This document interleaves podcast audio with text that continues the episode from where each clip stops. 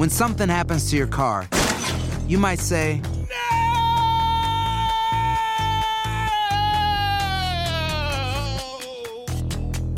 My car. but what you really need to say is something that can actually help. Like a good neighbor, State Farm is there. And just like that, State Farm is there to help you file your claim right on the State Farm mobile app. So just remember, like a good neighbor, State Farm is there. State Farm, Bloomington, Illinois. Boost Mobile tiene una gran oferta para que aproveches tu reembolso de impuestos al máximo y te mantengas conectado. Al cambiarte a Boost, recibe un 50% de descuento en tu primer mes de datos ilimitados. O, con un plan ilimitado de 40 dólares, llévate un Samsung Galaxy A15 5G por $39.99. Obtén los mejores teléfonos en las redes 5G más grandes del país. Con Boost Mobile, cambiarse es fácil. Solo visita boostmobile.com. Boost Mobile, sin miedo al éxito. Para clientes nuevos y solamente en línea, requiere AroPay. 50% de descuento en el primer mes requiere un plan de 25 dólares al mes. Aplican otras restricciones. Visita El verano llega con nuevos sabores a The Home Depot. Encuentra ahorros en asadores, como el Next Grill con cuatro quemadores de gas propano ahora en compra especial, a solo 199 dólares. Para hacer comidas de todos los sabores y cumplir con todos los antojos. Desde una clásica carne asada, con elotes y cebollita, hasta jalapeño poppers, para darle un toque picante a la reunión. Prueba nuevos platillos y sabores este verano, con ahorros en asadores de The Home Depot. Haces más, logras más. El siguiente podcast es una presentación exclusiva de Euforia On Demand. Mira, esto fue a base de una demanda que ocurrió, una demanda porque anteriormente eh, tú checabas tu caso en la página eh, de USCIS.gov, que es migración, y te decía cuatro meses, y usualmente eran cuatro meses. Hace un año, ah, todo, todos los ajustes de estatus haciendo las residencias, sometiendo la petición 485, duraba más o menos nacionalmente en cualquier oficina de inmigración ese tiempo, pero empezaron a, tardar después de que entró el presidente Trump en poder y empezó la administración, se vieron esas esas eh, eh, pues este tardanzas, ¿no? Pero el gobierno todavía seguía publicando que eran cuatro meses eh, y la gente estaba esperando ya ocho meses, ah, diez meses, once meses, etcétera. Se hizo una demanda para que el gobierno diera los tiempos reales y se publica, o sea, forzan a USCIS a publicar una nueva herramienta para, para ver los tiempos reales. Y ahora eh, sale que, bueno, en, en diferentes lugares, por ejemplo, en Miami, ah, puede tardar hasta, hasta dos años, en, en California más de dos años, en Baltimore tres años, etcétera. Entonces, este, ahora estamos en lugar de avanzando con estos procesos que ya llevaban nada más cuatro meses para hacerse, eh, vamos retrocediendo hacia los procesos que existían en los noventas. En, los noventas aplicabas por un ajuste de estatus y te daban dos, tres permisos de trabajo antes de llegar a la entrevista. Entonces, eso es lo que ocurre y por eso eh, es que están esas demoras y la herramienta se publica. Ezequiel, conocemos que eh, estos tipos de procedimientos o peticiones de residencia y otras gestiones para legalizar estatus acá en los Estados Unidos, muchos de ellos tienen pasos, ¿no? El primer paso de aprobación, luego viene el segundo paso y las entrevistas, como ya lo mencionabas, y luego la llegada del Green Card. ¿Hay retardo en todos los pasos o es solamente en esta etapa final cuando esperas la Green Card? Muy buena pregunta. Eh, eh, se está viendo, el, se somete la petición y llegan las, ah, los recibos están llegando más o menos a tiempo, eso estamos hablando entre dos o tres semanas, y luego las invitaciones para poner las huellas digitales todavía están llegando a lo que es ah, un mes después ah, para, para, para tener las huellas como un mes y medio después, o sea, la cita de las huellas. Y también ahorita, hasta ahorita, en algunos procesos, estamos hablando de que el ah, permiso de trabajo y permiso de viaje eh, está llegando a tiempo, pero ya también la petición de permiso de trabajo y de viaje eh, se está diciendo que está tardando también. Entonces, eh, la entrevista y el permiso de trabajo es lo que está durando muchísimo y ahí es donde está el problema porque mucha gente que ajusta el estatus o que está esperando esta residencia necesita el seguro social, el permiso de trabajo, el permiso de viaje para poder pues, vivir su vida y esperar este este proceso que antes duraba cuatro meses. Yo tengo clientes que están atorados, donde no pueden registrarse para un seguro social y, y poner a sus hijos en, en la universidad, por ejemplo, ah, o poder ah, salir y, y entrar con ese permiso de viaje que podían haber aplicado y eh, están atorados. Si salen, abandonan el proceso, se quedan, no pueden hacer nada. Muy buena pregunta. Ezequiel, tengo una inquietud. Una persona que inició el proceso antes de implementar estas medidas, ¿queda afectado retroactivamente por estas medidas o estas medidas operan para los nuevos casos que se sometan a partir de? Bueno, es que no hubo una fecha. Yo creo, mira, yo tengo una teoría que eh, el, eh, y, creo que está siendo probada, pero pues todavía no es, no es- no es- no se dice así, pero yo creo que desde que entra la administración eh, eh, tratan a, a, a USCIS, o sea, a, inmigración que da los beneficios. ICE obviamente pone, es, vamos a decir entre comillas, la policía de inmigración, ¿no? Pero USCIS quien da los beneficios, están tratando esa a- a institución como el EPA, como la institución para el medio ambiente, la simple y sencillamente no le dan el presupuesto, no es la prioridad de la administración y, y bueno, si yo sigo las políticas del presidente voy a decir, bueno, ¿para qué nos vamos a apurar? ¿Para qué vamos a poner más presupuesto en procesos que nosotros, pues es un beneficio y si lo quieren, pues tienen que esperar. Entonces, no hay una fecha de antes y después, creo que los casos anteriores van a llegar más rápido y ahorita los que están sometiendo estas peticiones, eh, porque llegaron muchas gentes con miedo para hacer ah, cosas que antes no hacían, como por ejemplo las visas US o pedir a sus hermanos o a sus papás, porque pues, se dijo que se iba a quitar, y también se inundó el proceso ah, con más trabajo. Entonces no hay una fecha de que, bueno, a partir de hoy se hizo esto y después la herramienta llegó a descubrir esto, y, y este, pero sí va a tener un efecto en todas las peticiones, pero las que se sometieron a más temprano obviamente van a llegar más, más temprano. Ok, tengo a un amigo en Facebook que está oyendo el programa, Elio Evangelista. Él pregunta, ¿estas modificaciones no tienen que hacerse a través de una ley emanada del Congreso?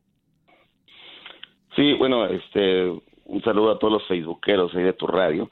Sí, hay una un proceso del Congreso ah, que dice o dicta que, por ejemplo, las peticiones en el 400 por por ley tienen que ser procesadas en 120 días.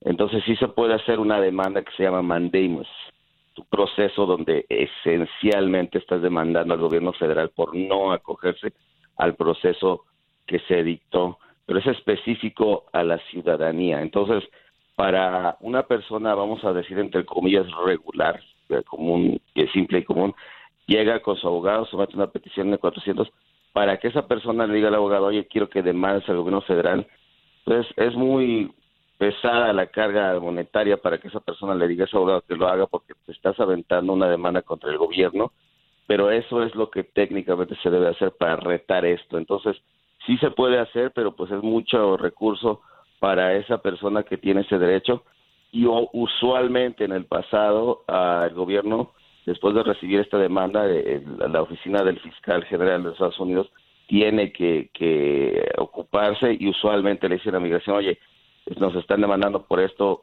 hazla no y, y usualmente sí funciona ese proceso pero otra vez más el, el consumidor es el que paga por esa demanda Eh, ¿Hay algo que pueda hacer eh, nuestros oyentes que están escuchando ahora mismo? ¿Hay algo que puedan hacer para, para actuar de una manera que cambie esta decisión o que, o que cambie las cosas un poco? Escribirle a los congresistas, manifestarse. ¿Qué se puede hacer? Bueno, es que la- los congresistas, obviamente ese es el proceso que llamas y tienes que decir, oye, hay, hay, hay este proceso que está tardando. El tema es de que la administración no le está poniendo nada de atención a este tipo de procesos, como te digo, como la EPA y también en la otra institución es eh, eh, la, la que cuida los, bosques, ¿no? The Forest Service. Simple y sencillamente ellos dijeron, sabes que nosotros no tenemos ningún interés, así vamos a manejar las cosas y si te quieres quejar, pues quéjate, pero pues el beneficio lo vamos a dar nosotros y, y qué nos puedes hacer tú, ¿no? Eh, Si no si eres in- indocumentado estás esperando por un beneficio. Entonces, eso es lo que está pasando. Creo que para poder realmente cambiarlo serían esas demandas. Aquí lo, el único proceso, y déjame añadir a, a la pregunta anterior, que se puede demandar es las, las N400, los ajustes de estatus no. Entonces, eh, uno tiene que obviamente manifestar, quejarse, mandar cartas, pero yo creo que la postura de la administración es lo que realmente no pone presupuestos para eh, carga adicional o para los contratistas que están encargados de, por ejemplo, imprimir los permisos de trabajo, etcétera. Ezequiel, a ver si, si, si nos puedes... Sí, a ver si nos puedes apoyar con este tema. Hace varias semanas se había mm, eh, manifestado a través de las redes sociales y algunos medios mm, advirtiendo a residentes que no firmen la forma I-407. Se habla de que es una forma que estarías renunciando a la residencia. ¿Tú podrías hablar un poco de esto? Se, hablaba de que mm, te obligaban a, firmar esta forma en los aeropuertos, eh, en las fronteras, en fin. ¿Tienes conocimiento de lo que está pasando con esta forma I-407? Bueno, es una parte de, otra, de otra eh, implementación de política donde eh, todavía falta unos, un proceso con la administración de presupuestos de, pasar una propuesta que la administración eh, dice que se puede utilizar la información de tu, por ejemplo, de tu dispositivo eh, digital como tu teléfono e información de los últimos cinco años, siete años de, de, tus redes sociales. Pero al llegar a la frontera, aparte de esto, es cuando una persona es residente y le preguntan, oye, o tiene la sospecha de que esa persona no ha radicado en Estados Unidos los últimos seis, siete meses, eh, bueno, le preguntan, uh, y hay mucha gente más que nada mayor que vive, por ejemplo, voy a utilizar mi país, México, está más en México que en Estados Unidos, y pues es, es ya mayor y muy noble, y le preguntan, oiga, ¿dónde vive? Y pues dice, no, pues yo en México, y nada más vengo aquí al doctor a visitar a mis niños, etcétera ahí mismo le piden que, el requisito es que la presencia física eh, te mantenga tu residencia y en el aeropuerto los agentes te dicen que firmes para porque técnicamente ya abandonaste tu residencia. Entonces cuando firmas tú abandonas la residencia porque nadie te puede quitar la residencia más que tu renuncia o un juez de inmigración. Entonces la recomendación es que si estás en un aeropuerto o en un puerto de entrada terrestre y tienes esa situación, tienes que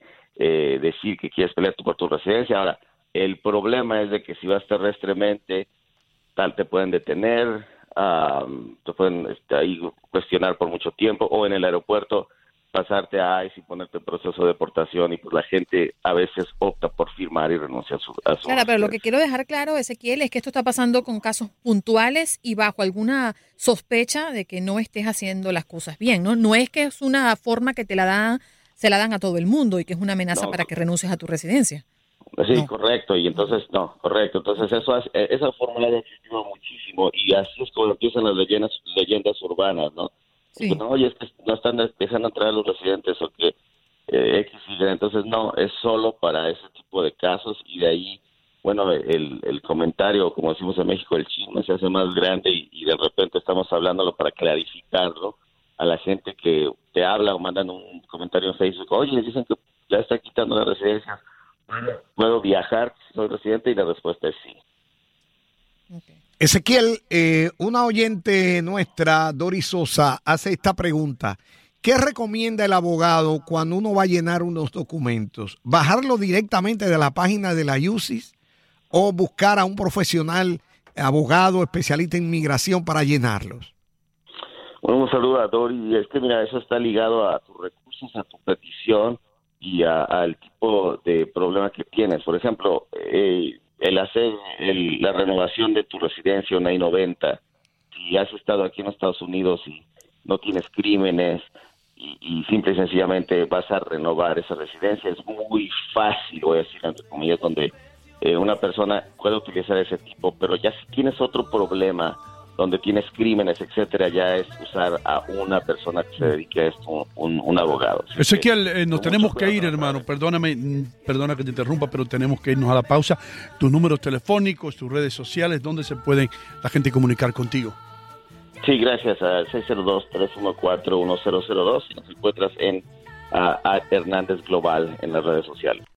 El pasado podcast fue una presentación exclusiva de Euphoria On Demand. Para escuchar otros episodios de este y otros podcasts, visítanos en euphoriaondemand.com. Boost Mobile tiene una gran oferta para que aproveches tu reembolso de impuestos al máximo y te mantengas conectado. Al cambiarte a Boost, recibe un 50% de descuento en tu primer mes de datos ilimitados. O, con un plan ilimitado de 40 dólares, llévate un Samsung Galaxy A15 5G por $39.99. Obtén los mejores teléfonos en las redes 5G más grandes del país. Con Boost Mobile, cambiarse es fácil. Solo visita boostmobile.com. Boost Mobile, sin miedo al éxito. Para clientes nuevos y solamente en línea, requiere AroPay. 50% de descuento en el primer mes requiere un plan de 25 dólares al mes. Aplican otras restricciones. Visita boostmobile.com para detalles. Hay gente a la que le encanta el McCrispy y hay gente que nunca ha probado el McCrispy. Pero todavía no conocemos a nadie que lo haya probado y no le guste. Para pa pa pa.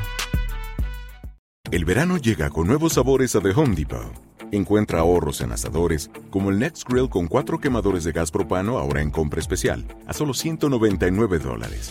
Para hacer comidas de todos los sabores y cumplir con todos los antojos. Desde una clásica carne asada, con elotes y cebollita, hasta jalapeño poppers, para darle un toque picante a la reunión. Prueba nuevos platillos y sabores este verano, con ahorros en asadores de The Home Depot. Haces más, logras más.